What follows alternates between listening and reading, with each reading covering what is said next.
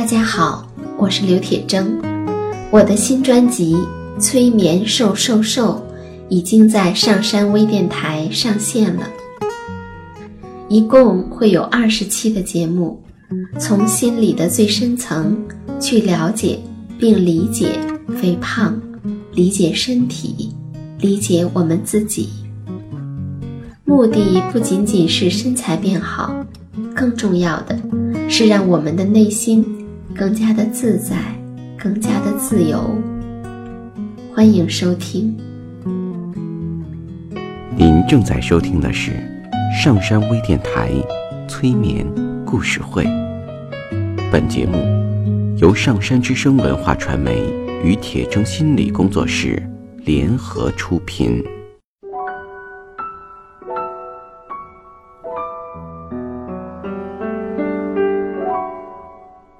你好，我是铁铮，欢迎你和我一起走进催眠的世界。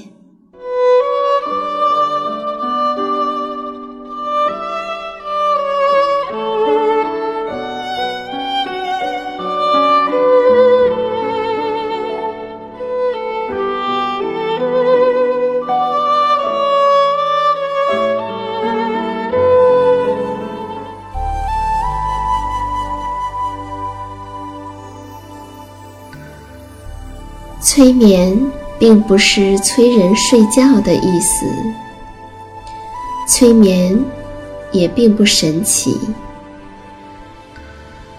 它是一种特殊的意识状态。在这种状态中，人们的注意力不是跑来跑去的，而是聚焦在某一个焦点上。事实上，催眠就发生在我们身边，每一天。现在，请你坐下或者躺下，调整你身体的姿势，去体会催眠的感觉。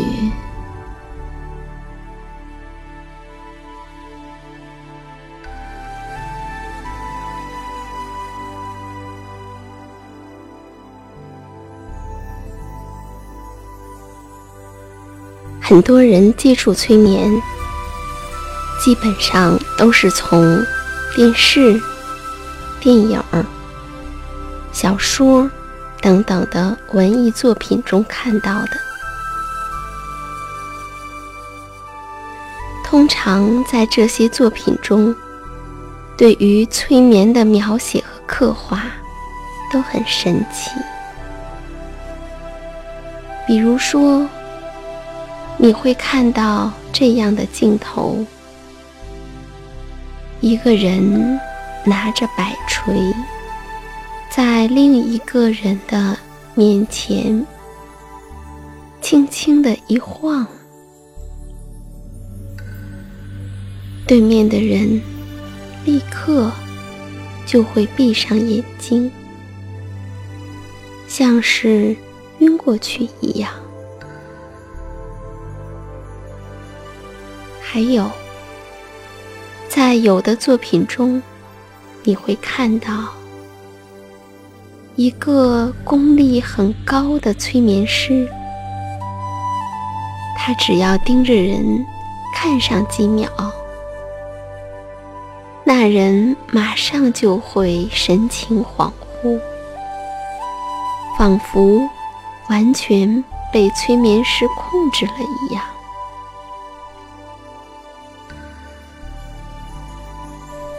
人们从这样的艺术作品的渠道得到了关于催眠的信息，就难免会让很多人认为催眠像是一种魔法，它能够带给人一种意想不到的效果。还有一部分人。听到“催眠”这两个字的时候，立刻就会和睡眠联系起来。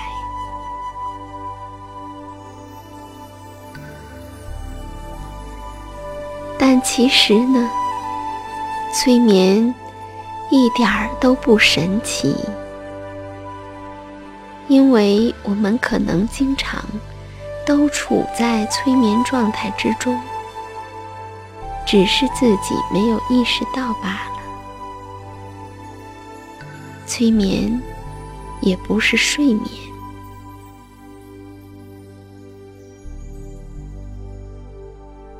不论催眠是什么，其实都不重要。你可以以你自己的方式，随时随地的。进入到你认为的催眠状态，而同时，你还依然可以保持清醒。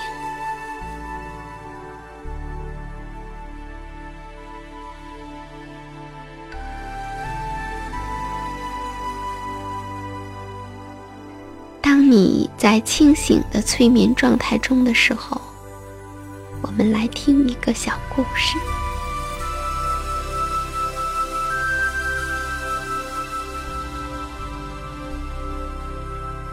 在光滑的墙壁上，有一只蚂蚁在艰难的往上爬，爬到了一大半，忽然。滚落了下来，这已经是他的第七次失败了。然而过了一会儿，他又沿着墙角一步步的往上爬了。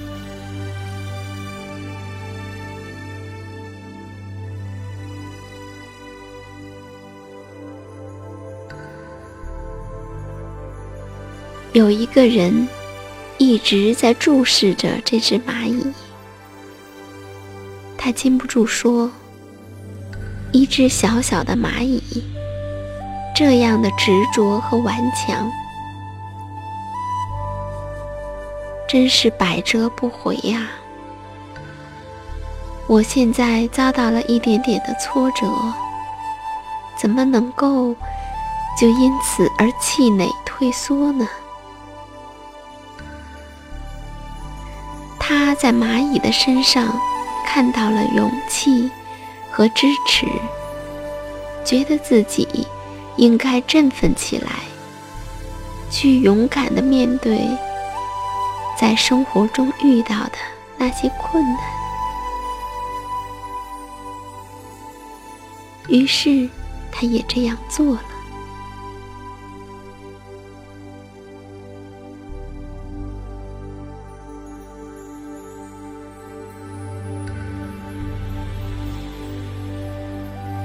在旁边，另外的一个人也注视着这只蚂蚁，看着看着，他也禁不住说道：“可怜的蚂蚁呀！其实，它只要稍微的改变一下方位，它就能够相对容易的爬上去。可是，它太死心眼儿了。”就是不肯看一看，想一想。唉，真是可悲的蚂蚁呢。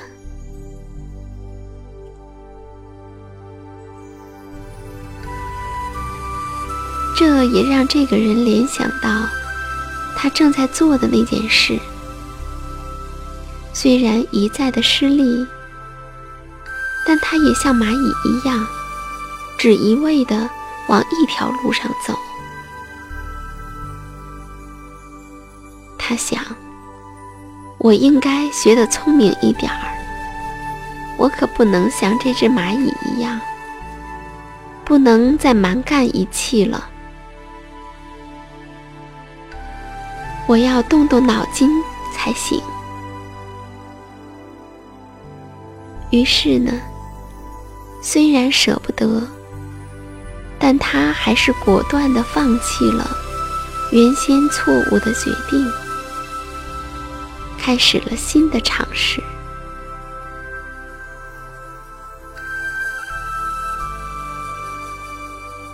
如果你也在旁边注视着蚂蚁，看着它一遍一遍的从墙壁上滚下来，你又会想到什么呢？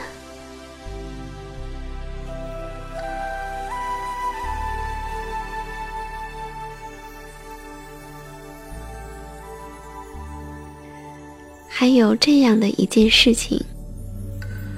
在国外，有一个制作团队，他们找来了六个摄影师，给他们安排任务，让他们拍照。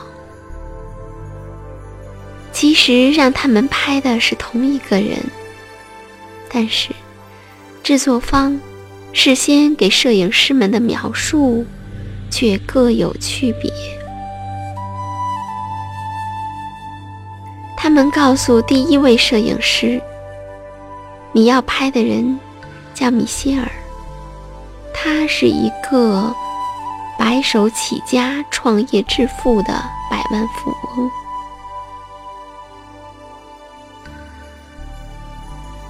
他们告诉第二位摄影师：“你要拍照的人，他是一位救生员。”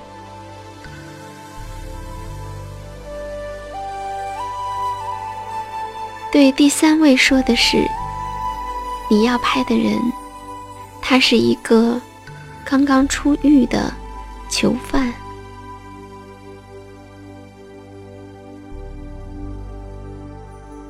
对第四位摄影师说：“你这次要拍照的对象是一个职业渔民。”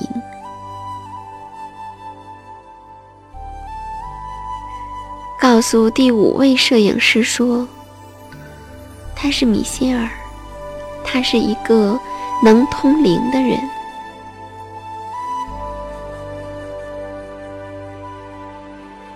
最后，他们对第六位摄影师说：“你拍的这个人是一个成功戒酒的酒鬼。”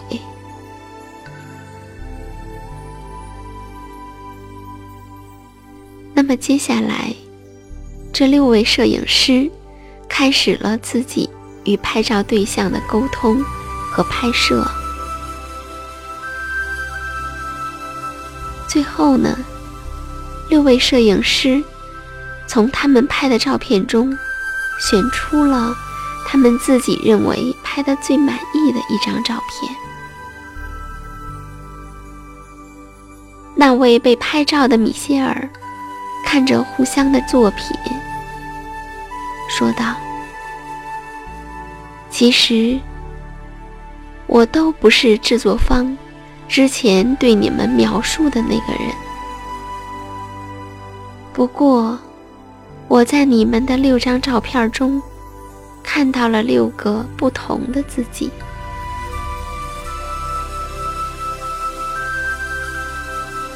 那制作方。跟摄影师说：“我们在看到你们的作品之后，其实还真挺吃惊的，因为你们拍出来的人跟我认识的米歇尔都不一样。”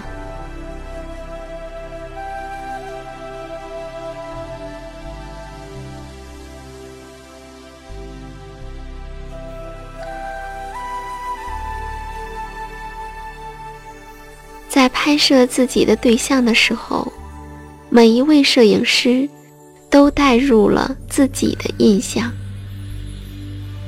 这些不同的印象创造出了不一样的效果。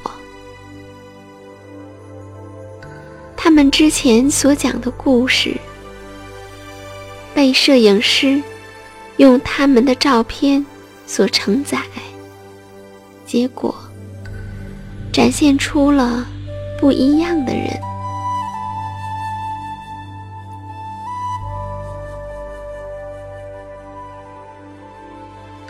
我不知道，在听节目的你，从故事中听到了什么，也不知道，它会对你产生怎样的影响，它会让你想到些什么呢？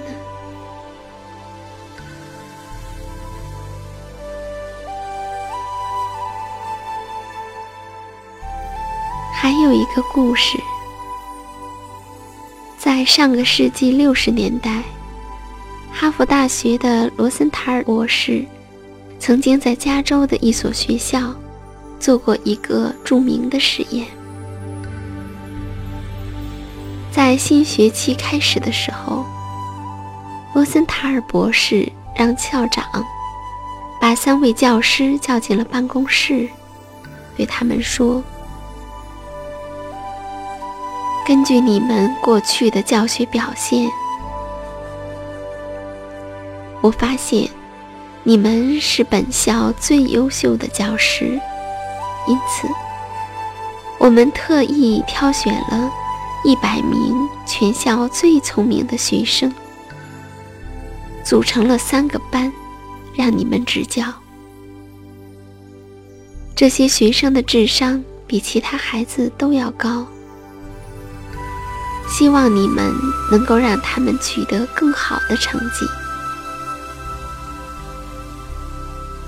三位老师都高兴地表示，一定会尽力的。校长又叮嘱他们道：“对待这些孩子的时候，要像平常一样，千万不要让孩子或者孩子的家长知道。”他们是被特意挑选出来的，老师们都答应了。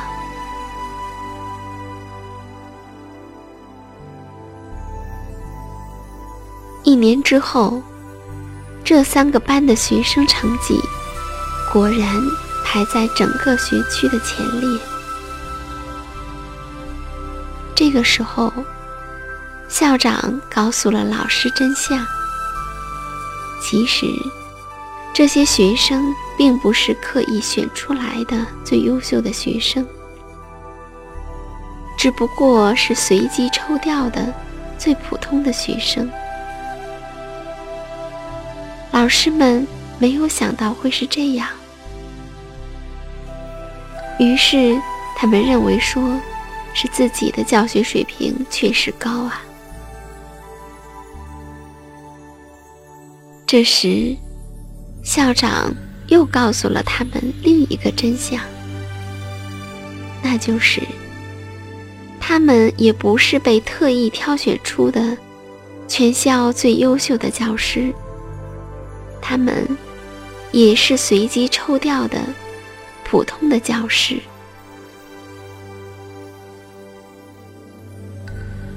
那么，在这样的故事中，会让你想到什么呢？